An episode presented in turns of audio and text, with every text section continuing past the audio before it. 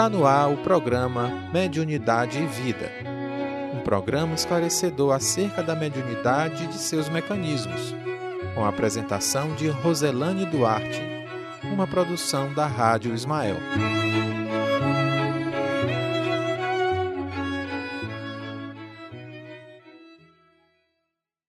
Olá, boa noite. Que bênção estar mais um sábado aqui na Rádio Ismael apresentando o programa Mediunidade Vida.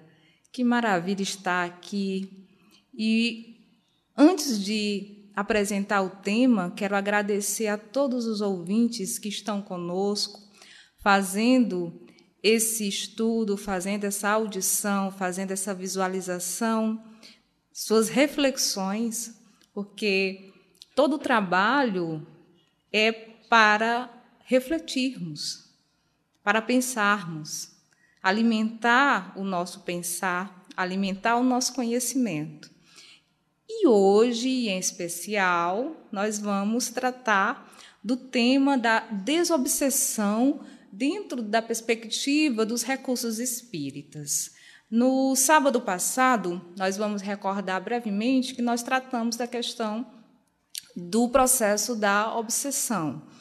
E a obsessão, ela se caracteriza como uma interferência, uma influência de um espírito que busca dominar a vontade de um ser encarnado ou não, porque também ocorre a obsessão entre desencarnados. Mas a gente vai focar na questão entre o espírito que possui uma influência, e essa influência não é uma influência é, boa, não é uma influência positiva, na, é, na mente de um encarnado.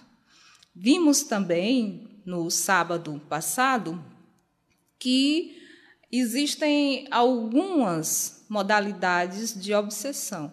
Porque a obsessão, de acordo com a influência, ela possui suas categorias, desde a obsessão simples, da fascinação, que já é um, um, uma, é, uma força fluídica mental mais intensa, até a subjugação e a possessão, em que o encarnado ele se torna um fantoche, podemos utilizar assim essa analogia, porque a vontade, o querer do desencarnado fica nas mãos do obsessor. E hoje nós vamos tratar da desobsessão. Independente da gravidade apresentada, a desobsessão que é o processo de desarticulação é, do espírito, da influência fluídica do espírito é, vingativo ou do espírito que está exercendo ali a influência, é sempre bom recordar e ressaltar que nem toda obsessão é necessariamente de um espírito negativo, de um espírito vingativo, perdão pode acontecer a obsessão do, do processo de afinidade por uma sintonia fluídica. O espírito estava numa determinada sintonia e encontrou um encarnado com aquela mesma sintonia fluídica e assim houve uma conexão. Quando nós falamos em sintonia fluídica, precisamos, acima de tudo, esclarecer que no aspecto espiritual, o que conta é a energia, os fluidos. Kardec utilizava a expressão fluidos porque a palavra energia ela só veio ser utilizada no século XX, com a física é, quântica. E Kardec utiliza muito a expressão fluidos. Claro que nós estamos buscando, de uma forma didática, esclarecer o que vem ser um fluido dentro da perspectiva da energia. Mas, acima de tudo, a gente busca fazer uma analogia, uma comparação de que o fluido é um aspecto energético. Né? Então, quando nós tratamos aí, falamos da desobsessão, nós estamos falando de uma força magnética, de uma energia, de um fluido magnético em que o desencarnado ele envolve a mente do encarnado como se fosse um manto energético. Né? E nesse aspecto é que acontece a simbiose, a troca de informações entre a mente do desencarnado e a mente do encarnado. Então, a desobsessão é tarefa que demanda muito esforço para se desfazer esses fluidos, pois envolve a libertação espiritual dos envolvidos, o obsessor e o obsidiado. Erraríamos frontalmente se julgássemos que a desobsessão apenas auxilia os desencarnados que ainda vagam nas sombras da mente. Semelhantes atividades beneficiam aos desencarnados, a nós encarnados, bem como todos aqueles que partilham da experiência cotidiana. E assim nos esclarece Emmanuel que a desobsessão, ela vige desse modo por remédio moral, buscando arejar os caminhos mentais em que nos cabe agir, imunizando-nos contra os perigos da alienação, estabelecendo vantagens ocultas em nós, para nós, em torno de nós, numa extensão que, por enquanto, não somos capazes de calcular. Através dela, desaparecem doenças fantasmas, empeços obscuros, insucessos, além de obtermos com seu apoio espiritual mais amplos horizontes ao entendimento da vida e recursos morais inapreciáveis para agir diante do próximo com desapego e compreensão. E aí nós temos essa mensagem que está lá no livro psicografado por Chico Xavier e por Valdo Vieira, que é o livro Desobsessão, que nos esclarece exatamente a desobsessão como esse remédio moral. Né? Então, apesar de toda a complexidade das influências espirituais, faz necessário é, partirmos do olhar contextualizado de que nós estamos encarnados no planeta Terra, que é um planeta de provas e missões, mas também há uma população invisível que aqui habita. E a grande questão é por que, que essa população ainda habita o planeta Terra.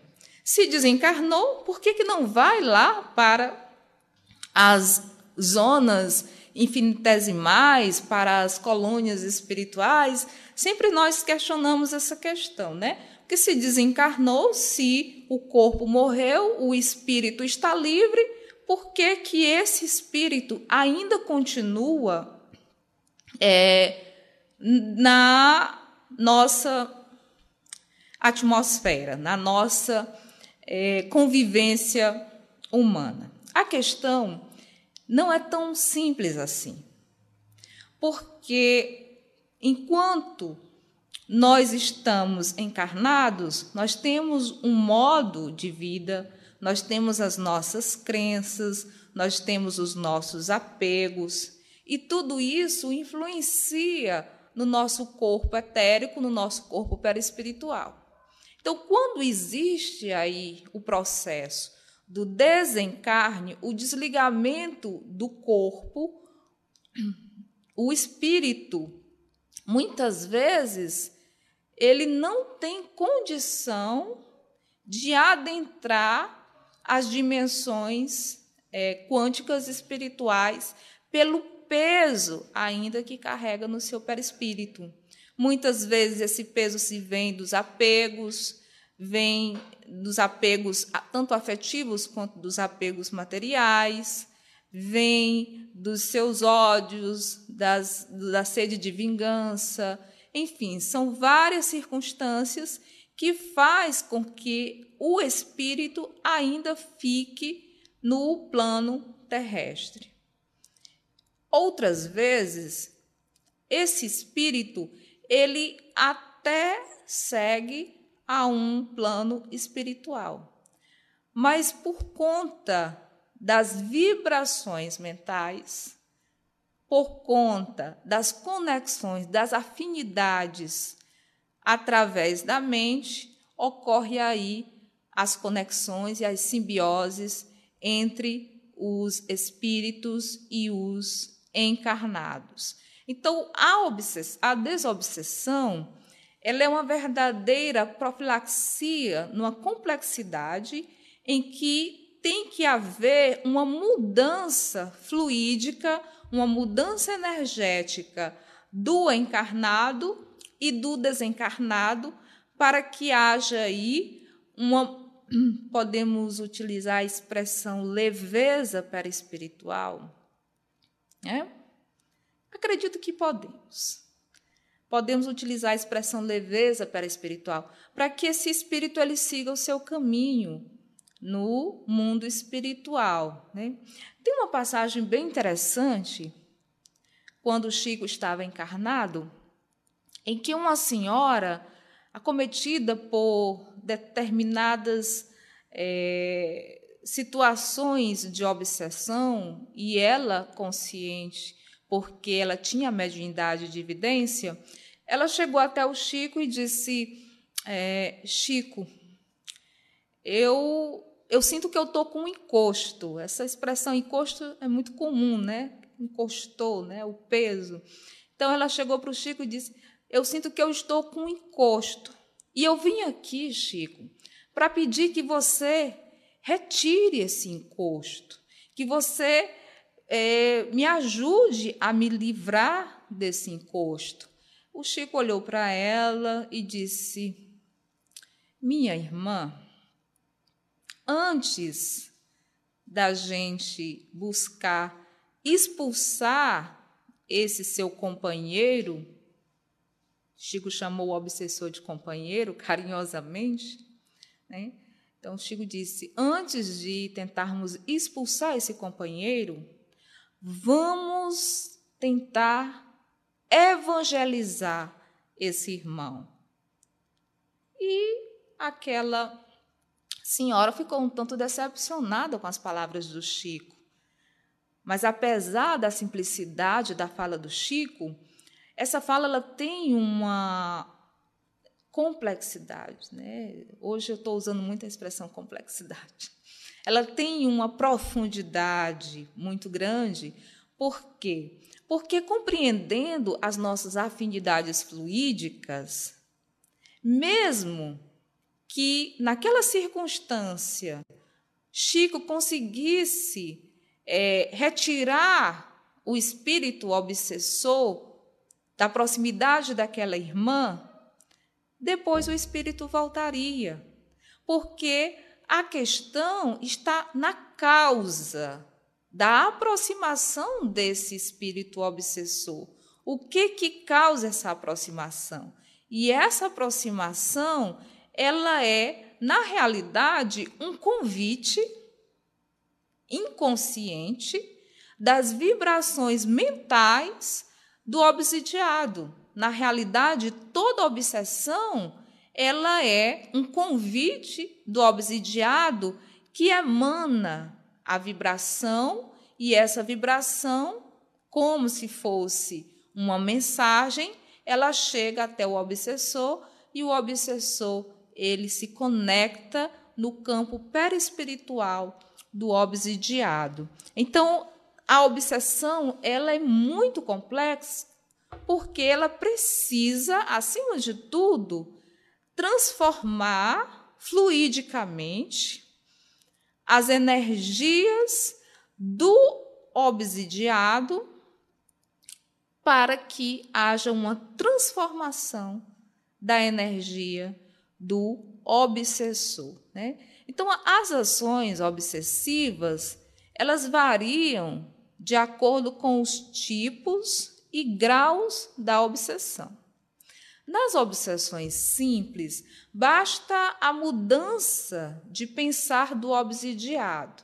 Né? Mais uma vez, é necessário ressaltarmos que o portal, o modo de como se processa uma obsessão é através do pensamento. É o pensamento que emana as energias eletromagnéticas em que essas energias elas são alcançadas pelo obsessor. E o obsessor, ele vai como se fosse uma trilha, seguindo aí os caminhos dessas vibrações e encontra o seu algoz do passado. E muitas vezes é, o algoz até da vida presente, né? não necessariamente do passado. Então, quando acontece a obsessão simples, basta a mudança de pensamento. O processo obsessivo, ele é muito sutil. Mas é necessário entendermos que um dos indícios do, da obsessão é o pensamento recorrente. É aquela monoideia. O que vem ser uma monoideia? É uma ideia que ela não muda. O pensamento ele vai como se fosse um, um disco, eu utilizando a expressão disco furado, né? Hoje nem se utiliza mais o, os vinis, mas enfim, né? Mas uma gravação em que vai o tempo todo repetindo, repetindo, repetindo, e essa esse pensamento, a mente ela se sente tão presa a esse pensamento que a partir daí começa-se toda a trama da malha fluídica para que haja a, uma dominação mais é, efetiva. Então, ao perceber a questão do pensamento recorrente, geralmente esses pensamentos recorrentes, mais um aspecto para a gente pensar a questão da obsessão, não são pensamentos bons. São pensamentos que nos levam a uma queda moral. São pensamentos deletérios. São pensamentos que leva à ruína, não só a nossa, mas do próximo. Então a nossa cabeça ela começa a tramar de uma forma diferente, né? Então, ao perceber isso, é necessário mudar o vetor do pensamento. Então, está havendo um pensamento, uma ideação é, muito recorrente de autodestruição, de, de destruição do próximo. Então, está é, sempre ligado a um vício moral, mudar o vetor. Né? Então, nas obsessões simples, ainda há essa possibilidade do próprio obsidiado, percebendo, identificando a, a obsessão, fazer aí essa mudança através do pensamento, né? E isso é provar ao espírito de que você não está iludido por ele, que não lhe será possível o espírito lhe enganar. É podemos utilizar a expressão matar o espírito no cansaço. Olha, você quer que eu faça isso, mas eu não vou fazer isso. Né? Eu sei que você está aqui tentando me dominar, mas você não vai conseguir. Né? É usar a paciência, acima de tudo, mostrando a coragem do enfrentamento. Agora, nos graus mais avançados, é necessário muitas vezes associar recursos espíritas com a atenção de profissionais, tanto na área médica como psiquiatras, quanto de psicólogos. Em qualquer oração, a perspectiva espírita está na oração, no passe, que é a bioenergia, no estudo, no trabalho do bem, a caridade, entre outros. Esses são os recursos inestimáveis de valor. Para a desobsessão alcançar êxito, esclarece Kardec que é preciso ter em mente que, acima de tudo, Toda obsessão é resultado de uma imperfeição moral que dá acesso a um espírito mau. As causas físicas se põem, se opõem dentro da perspectiva em que ela alcança também as causas morais, opondo aí uma força moral. Então, neste contexto, faz necessário fortificar moralmente o espírito encarnado e o desencarnado. E é por isso que todo o trabalho da doutrina espírita é um trabalho muito, é, podemos dizer, comedido. É um trabalho que exige paciência. É um trabalho que exige o querer do obsidiado. É um trabalho que exige a vontade de mudar do obsidiado. É um trabalho que exige uma construção de uma fé raciocinada do obsidiado através dos estudos. Então, é todo um, uma, uma, uma gama de situações em que vai favorecer uma nova forma de olhar deste obsidiado, ele vai ressignificar a sua situação, ele vai ressignificar a sua, geralmente, se for médium, né, ele vai ressignificar, exige também uma desconstrução. Por quê? Porque quando vamos reformar algo, vamos pegar, por exemplo, a, a, nossa casa, vamos reformar a nossa casa. Então, o primeiro momento é o planejamento, mas vai acontecer aí o quê? O, a quebradeira. Né? A casa ela vai ficar suja, ela vai ficar desconfortável, ela vai ficar é, inabitável em alguns momentos. Mas depois da quebradeira, da desconstrução, ocorre a limpeza dos escombros para a reconstrução. E essa reconstrução, no final, fica muito agradável quando é bem planejada, quando é bem trabalhada, quando é bem aceita. Né? Então, mais do que nunca, precisamos ter a coragem, a paciência para o enfrentamento, para buscarmos, acima de tudo, nos compreendermos, compreendermos a nossa dimensão de que a nossa existência agora é apenas uma etapa das nossas vidas, temos uma vida mais várias existências, nós reencarnamos e a reencarnação ela é o exemplo maior da justiça e do amor de Deus, que nos possibilita sempre reparar, reconstruir, mudar, perdoar e, acima de tudo, evoluir. Né?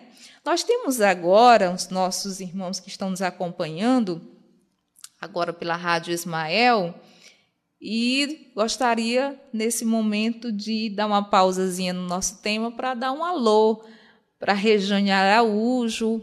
Boa noite, Rejane para Thaís Gonçalves, para Josa Moura. Quanto tempo, minha querida? Um abraço. Para Rosa Cristina Ferreira Cunha, Fabiano Maia, beijo Fabiano, beijo Rosa. Sandra querida, boa noite, muita saúde, paz espiritual para nós. Walter José da Costa, muito obrigada pela sua participação. Dora Guial, beijo Dora. Dagmar Jesuíno, que está aqui conosco, e todos aqueles que estão acompanhando pela rádio também. Um grande abraço, muito obrigada. Nós temos a Terezinha que está nos ouvindo agora. Obrigada, Terezinha. Um beijo para você, minha querida. Muita paz, muita saúde. E aos nossos irmãos que estão na audição, um grande abraço. E para aqueles que querem fazer perguntas, sugestões, sugestões de temas para a gente poder trabalhar aqui, tá aí o nosso WhatsApp na tela, que é o 99574 4851.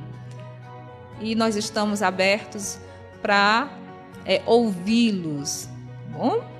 Muito obrigada pela participação e agora a gente vai dar continuidade à nossa temática que é a desobsessão dentro da perspectiva dos recursos espíritas. Então, uma das grandes, um dos grandes recursos é, espíritas para a desobsessão é a prece, né? a oração. Então, Kardec ele aborda esta temática na perspectiva de que ela, ela se caracteriza como um dos principais recursos terapêuticos da desobsessão. Então, a prece ela é um recurso terapêutico por quê? A gente já trabalhou a questão da prece na perspectiva é, fluídica, de que quando nós vibramos, e vibrar é, é a força mental, quando nós vibramos, nós nos conectamos com as energias quintessenciadas. E essas energias quintessenciadas, as energias mais quânticas, as energias que podemos chamar de energias Deus, ela cria uma simbiose entre o cosmo e a nossa mente.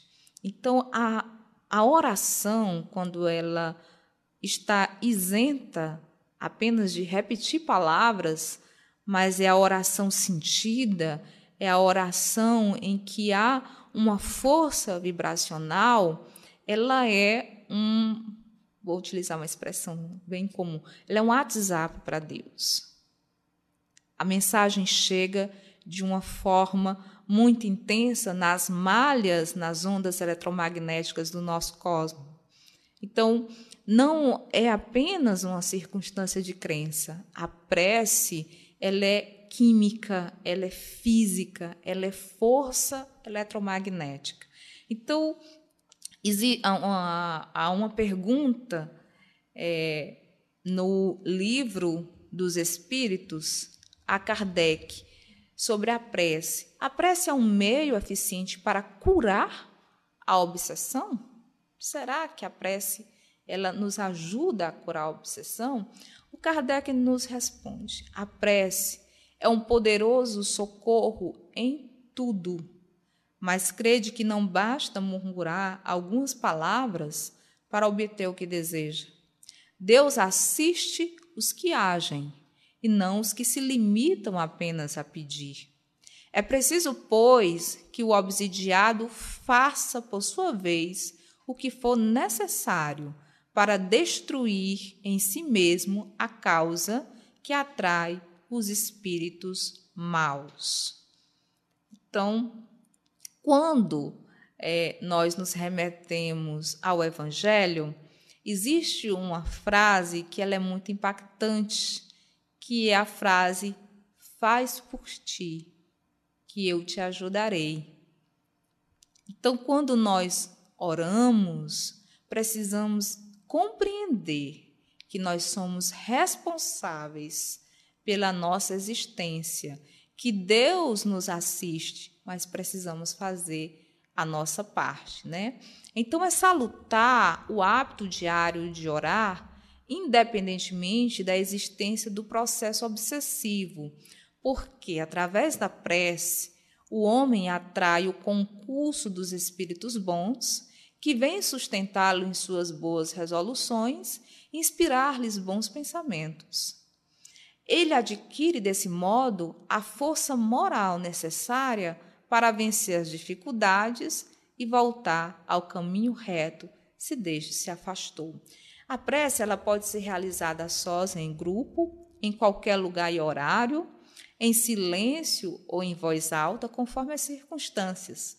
Os bons espíritos sempre nos aconselham estabelecer um dia e um horário para a prece em família, nas reuniões conhecidas como culto do Evangelho no lar. E assim, Emmanuel nos esclarece a respeito do culto do Evangelho do lar.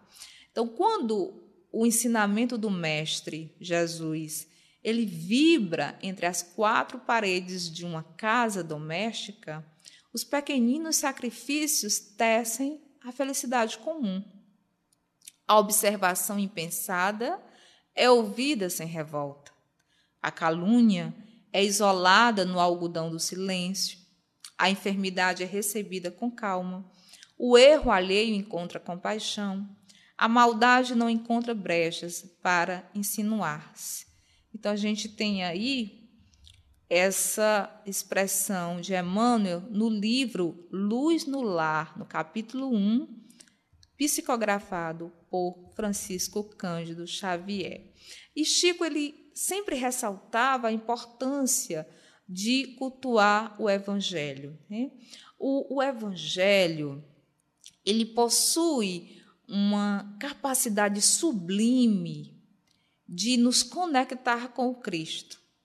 Todas as vezes que abrimos o Evangelho e lemos aquelas palavras e nós lemos com fé em afinco, nós criamos uma conexão com o Cristo. E essa conexão, quando ela é feita diariamente, é, através do culto do Evangelho no lar, Chico nos esclarece o seguinte: toda casa que há o culto do evangelho do lar é feita uma avaliação dessa casa durante um período de tempo, entre seis meses e um ano, que essa família, ou não necessariamente a família, porque às vezes é, uma pessoa ela é espírita e resolve fazer o evangelho, mas os outros membros da casa não são espíritas e para evitar conflito, a pessoa faz sozinha, né? Sozinha, vírgula, sozinha encarnada, porque sempre há os irmãos, os mentores a acompanhar. Então, Chico ele nos esclarece que é feita uma avaliação dessas casas que fazem o evangelho do lar. E quando ocorre essa avaliação, a espiritualidade ela fica a bandeirinha de luz nessas casas. E essas casas elas funcionam como pronto socorro espirituais. Quando naquele momento, naquele horário do Evangelho do Lar, é, a pessoa responsável por fazer a explanação, ela inicia o seu trabalho, a espiritualidade amiga muitas vezes leva é, espíritos ou é, retiram aquelas energias necessárias, as energias benfazejas daquele momento vibracional para levar para os hospitais, para levar onde há os depressivos, para levar onde há a necessidade. Então, cada casa que faz o evangelho do lar ela é um pronto-socorro espiritual. E, como eu já ressaltei, todas as vezes que abrimos o Evangelho, há uma conexão com Cristo. O Cristo se faz presente na nossa casa, porque as palavras que contém ali no Evangelho, elas, elas possuem uma potencialidade energética tão grande que muitas vezes, ao estar adoecida, ao fazermos o, o Evangelho, nós conseguimos uma carga fluídica tão benéfica que essa carga fluídica ela nos auxilia no processo de cura. Então, a prece, longe de ser uma expressão é, ritualística, ela é, acima de tudo, um medicamento energético que possibilita aí a asepsia da nossa mente e a asepsia do nosso corpo. Né? Então, a reunião do Evangelho do Lar ela deve ser simples. Geralmente, é, busca-se marcar um dia e um horário conveniente para se fazer a leitura. A leitura ela pode ser precedida com um livro é, de mensagem para ambientalizar o, o, o ambiente. Né? Nós sugerimos os livros Fonte Vida, Vinha de Luz, Pão Nosso, Caminho, Verdade e Vida, que são os livros de harmonização e sintonia do nosso querido Emmanuel. É, fazemos uma prece inicial, em seguida, uma leitura e comentário do Evangelho, com a participação dos que estão presentes, e essa leitura e comentário não há necessidade de se estender muito. Em torno de 15 a 20 minutos é o suficiente para se ambientalizar. Em seguida, se os participantes assim desejarem, podem fazer uma mentalização, uma irradiação, uma vibração pelos familiares, amigos, enfermos, enfim, para aqueles no qual se sente a necessidade de emanar as vibrações e faz depois a prece de encerramento. É importante ressaltar que quando formos fazer o Evangelho do Lar, possamos colocar uma aguinha, né? Uma água para que seja fluidificada. Outra questão, além da prece que nos ajuda na asepsia, na desobsessão, é, acima de tudo, o aprimoramento íntimo.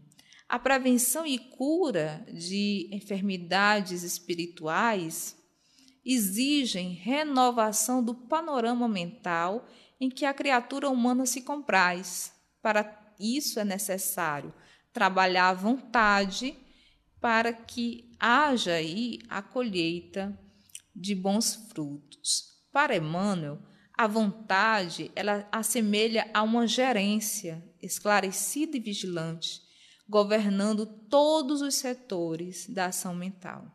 A divina providência concedeu-a por auréola luminosa à razão, depois da laboriosa e multiplenária viagem do ser pelas províncias obscuras do instinto. E aí vem a pergunta: no caso de alguém que está passando por uma obsessão muito séria, em que ela não tem condição de discernir, não tem condição de é, ter a vontade para procurar ajuda. Então, os familiares, os amigos, aqueles que estão próximos, podem auxiliar essa criatura.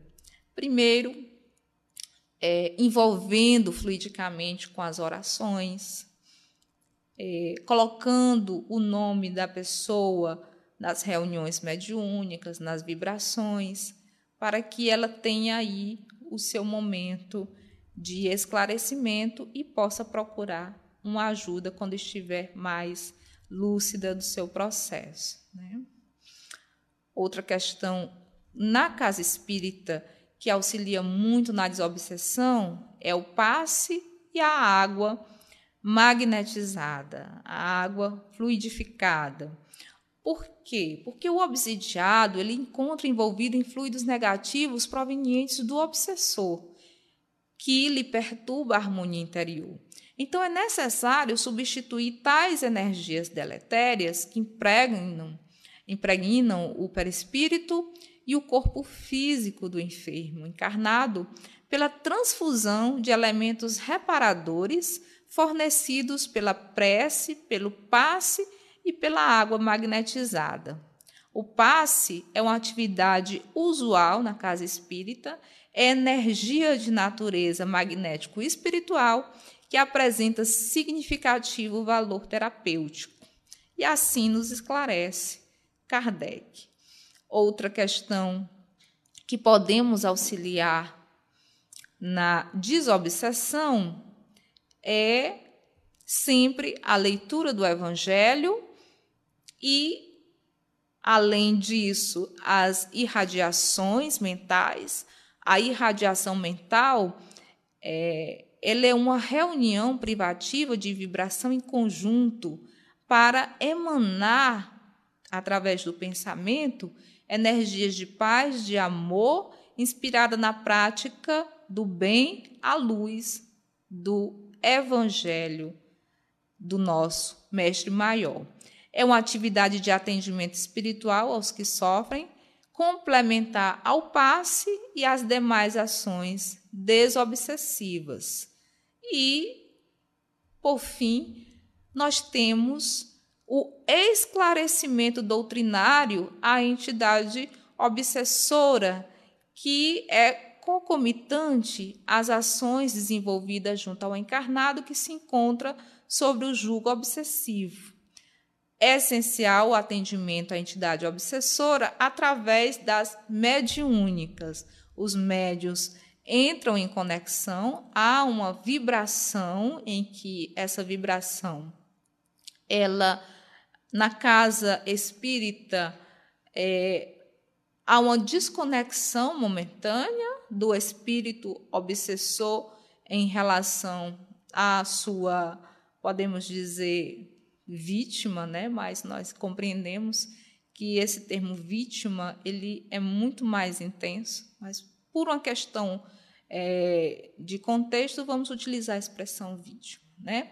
Então, a, o esclarecimento doutrinário se dá quando, é, através de um diálogo com a entidade, nós buscamos trabalhar aí o esclarecimento do porquê que ocorreu a situação e, acima de tudo, buscar, é, através da, da magnetização, através da fluidificação e das preces, buscar, acima de tudo, é, fazer com que a entidade ela perdoe, que ela mude a sua forma de pensar e que ela possa, nesse caso, é, ser é, encaminhada para os departamentos de esclarecimento, os departamentos é, necessários para que ela possa se fortalecer e continuar a sua caminhada. A gente falando parece simples, né? Mas não é nada simples. Muitas vezes é, são entidades de séculos que carregam mágoas. São entidades que foram traídas, que foram vilipendiadas. Então, há todo um trabalho fluídico muito importante para que haja essa mudança. Por isso a importância da, da reforma íntima. Por quê? Porque quando o obsidiado ele vai mudando a sua forma de agir, a sua forma de pensar, o obsessor, muitas vezes, ele vai compreendendo que aquela criatura que no passado prejudicou, é, hoje é uma pessoa diferente, né? Então, muitas vezes, em alguns casos, o obsessor ele perdoa, mas em outros casos é necessário a paciência, é necessário a cautela, é necessário a vigilância, é necessário o estudo. Todas as vezes que nós estudamos, quando o obsessor está tão conectado no nosso perispírito, todas as nossas ações, todo o nosso estudo, toda a nossa força de vontade, ele, o obsessor, recepciona também. Né? Estão sempre ali recebendo, buscando é, modificar essa, essa situação. Buscando modificar, não. O obsidiado, com boa vontade, ele buscando a sua reforma íntima, ele consegue, em nome de Jesus, em nome de Deus, mudar também a força de domínio do obsessor. Né? Então, são esses recursos que a casa espírita ela dispõe para auxiliar todo o processo de auxílio, né? Então, para concluir, pela compreensão que ora se tem dos processos obsessivos e dos seus reflexos psíquicos, emocionais e orgânicos, é necessário, às vezes, associar, como já ressaltamos, as questões médicas, as questões psicológicas. Conforme o grau de comprometimento orgânico do obsidiado, os profissionais da medicina e da psicologia indicarão procedimentos terapêuticos apropriados. Recordemos mais do que nunca de que mais importante do que tratar obsessões é sempre melhor preveni-las, enviando esforços contínuos relacionados à prática do bem e à melhoria moral. E este sim deve ser o trabalho cotidiano de todos nós. Então, cuidemos dos nossos pensamentos, das nossas ações através da oração, através de uma boa conduta e dessa forma vamos estar sempre ao, sendo auxiliado pelo plano maior. Muito obrigada, uma boa noite e agora eu vos convido para a segunda parte. Antes de finalizarmos, nós temos uma pergunta da Elisa Bispo. Oi, Elisa, tudo bem?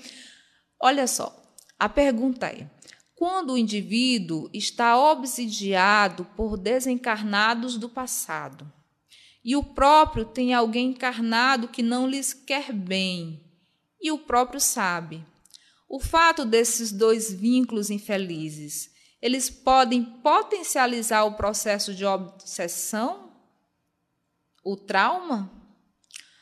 Olha, com certeza sim. Porque o vínculo entre o encarnado e o desencarnado, Elisa, está nas questões fluídicas.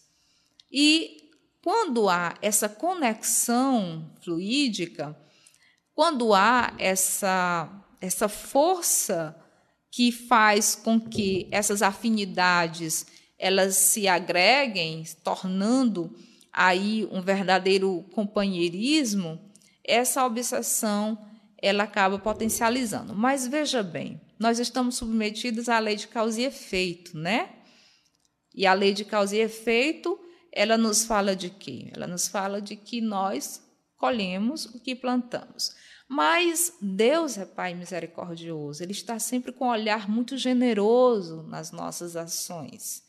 E é, quando é, nós temos pessoas obsidiadas nas nossas famílias, nos nossos companheiros, Deus sempre aciona para que alguém próximo seja uma força para auxílio.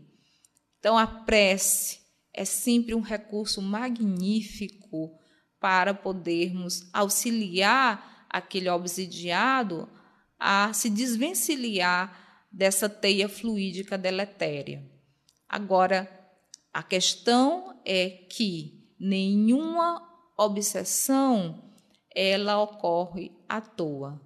Toda obsessão é uma conexão, é uma afinidade energética relacionado aí ao passado, ao presente. Mas confiemos, porque a obsessão ela existe para sinalizarmos aquilo que nós precisamos melhorar e evoluir. Então, aquele nosso algoz, ele é, acima de tudo, uma criatura que chega até nós para nos auxiliar a evoluir no sentido de detectar o problema e resgatar os valores afetivos e morais que deixamos no passado em algum lugar. Tudo bem?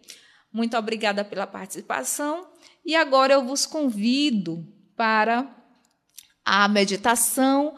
Muito obrigada, Rosa, a Josa, o Fabiano, a Sandra, Walter, a Dora, a Dagmar, a Alcione Rocha. Muito obrigada, Alcione, a Thaisa Veras. E obrigada ao David Senhorinho, que é o que supervisiona aqui a parte técnica, ao nosso querido Felipe Fontinelli. Muito obrigada. E agora eu vos convido ao nosso momento de meditação. Vamos fazer? Um beijo. Continuemos.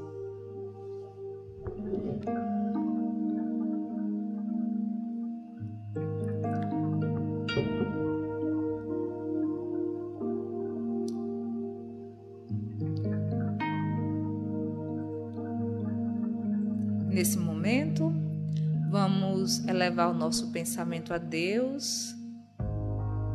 Vamos fechar os olhos, nos sentir envolvidos por essa melodia e vamos focar na respiração. Vamos inspirando pelo nariz e expirando devagarzinho pela boca.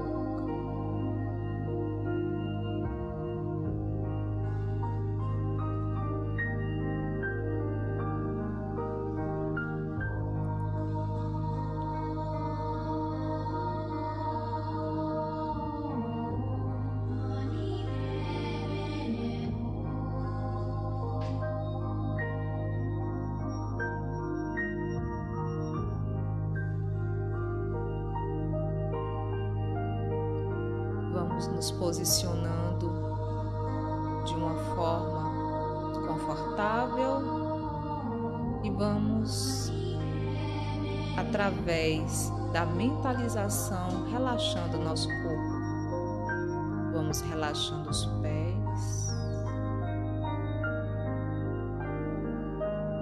as panturrilhas.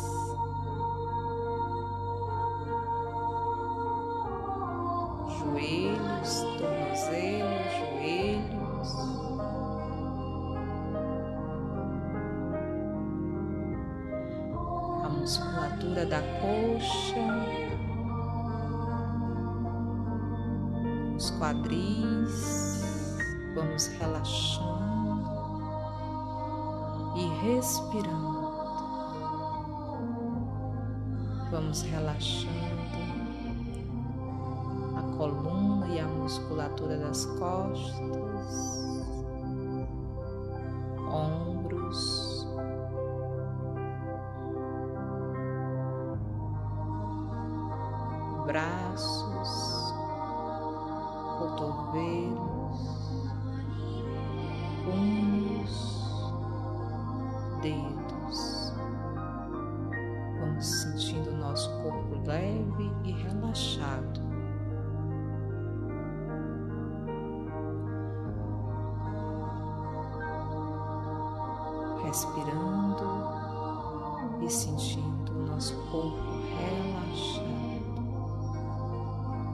Vamos relaxando o pescoço, a mandíbula, os ossos da face, a caixa craniana e toda a musculatura da nossa cabeça.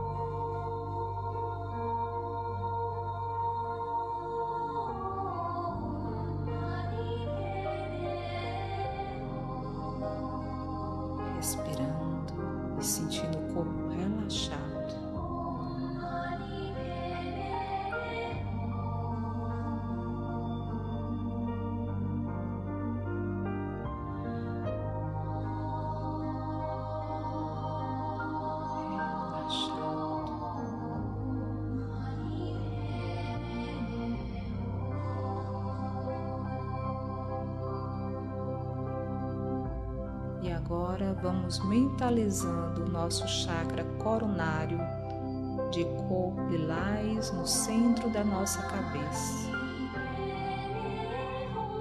No topo da cabeça, cor lilás.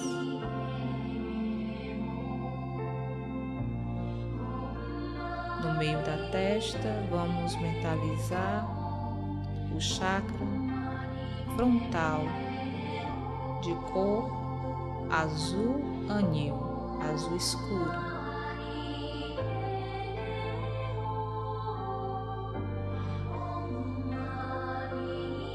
Na altura da garganta, vamos mentalizar o chakra laríngeo de cor azul claro.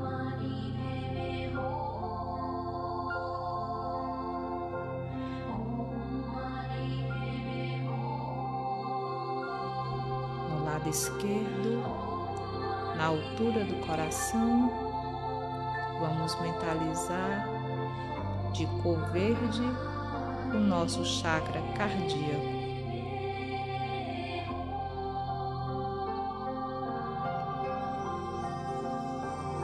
Ainda do lado esquerdo, na altura das costelas, vamos mentalizar o nosso chakra plexo solar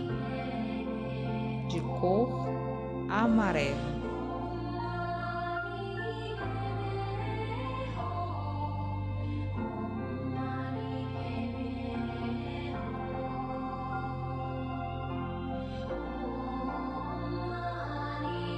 E agora vamos mentalizar o nosso chakra gástrico na altura do estômago, de cor laranja.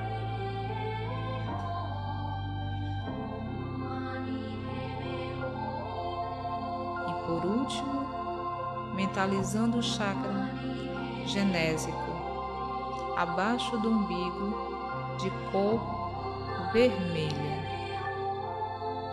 respirando e mentalizando os nossos chakras, os nossos campos de força com suas respectivas cores.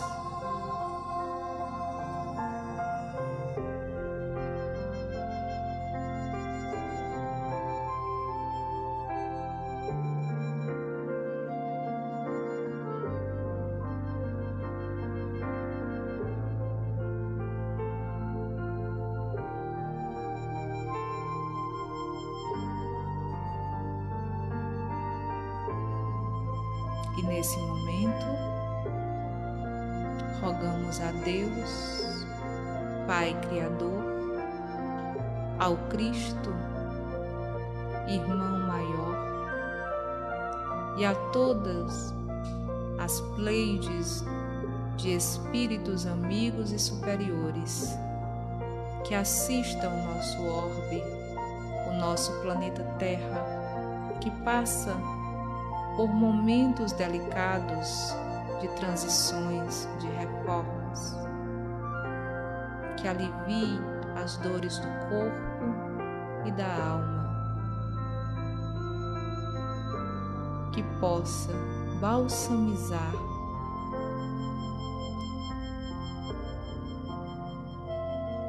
toda a magnetosfera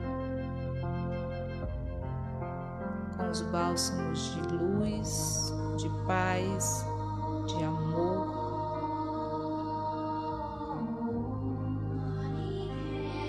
Nos fortalecendo para os embates, nos ajudando a fortalecer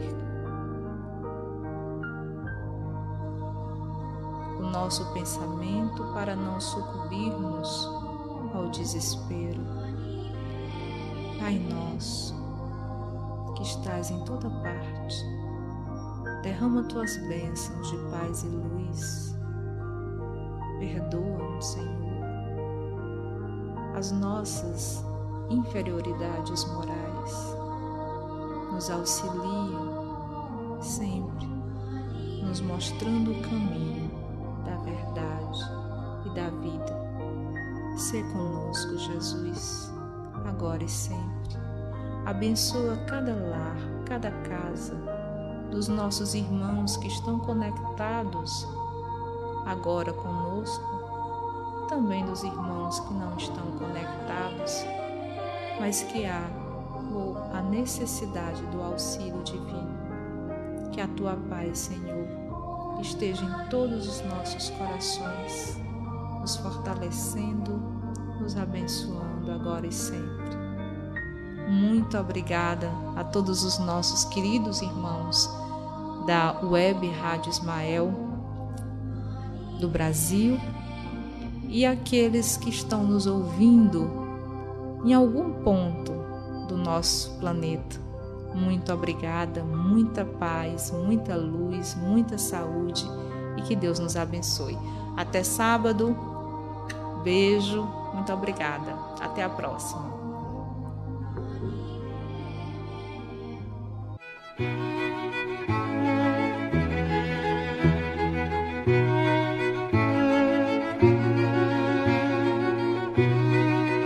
Você acabou de ouvir o programa Mediunidade e Vida, uma produção da Rádio Ismael.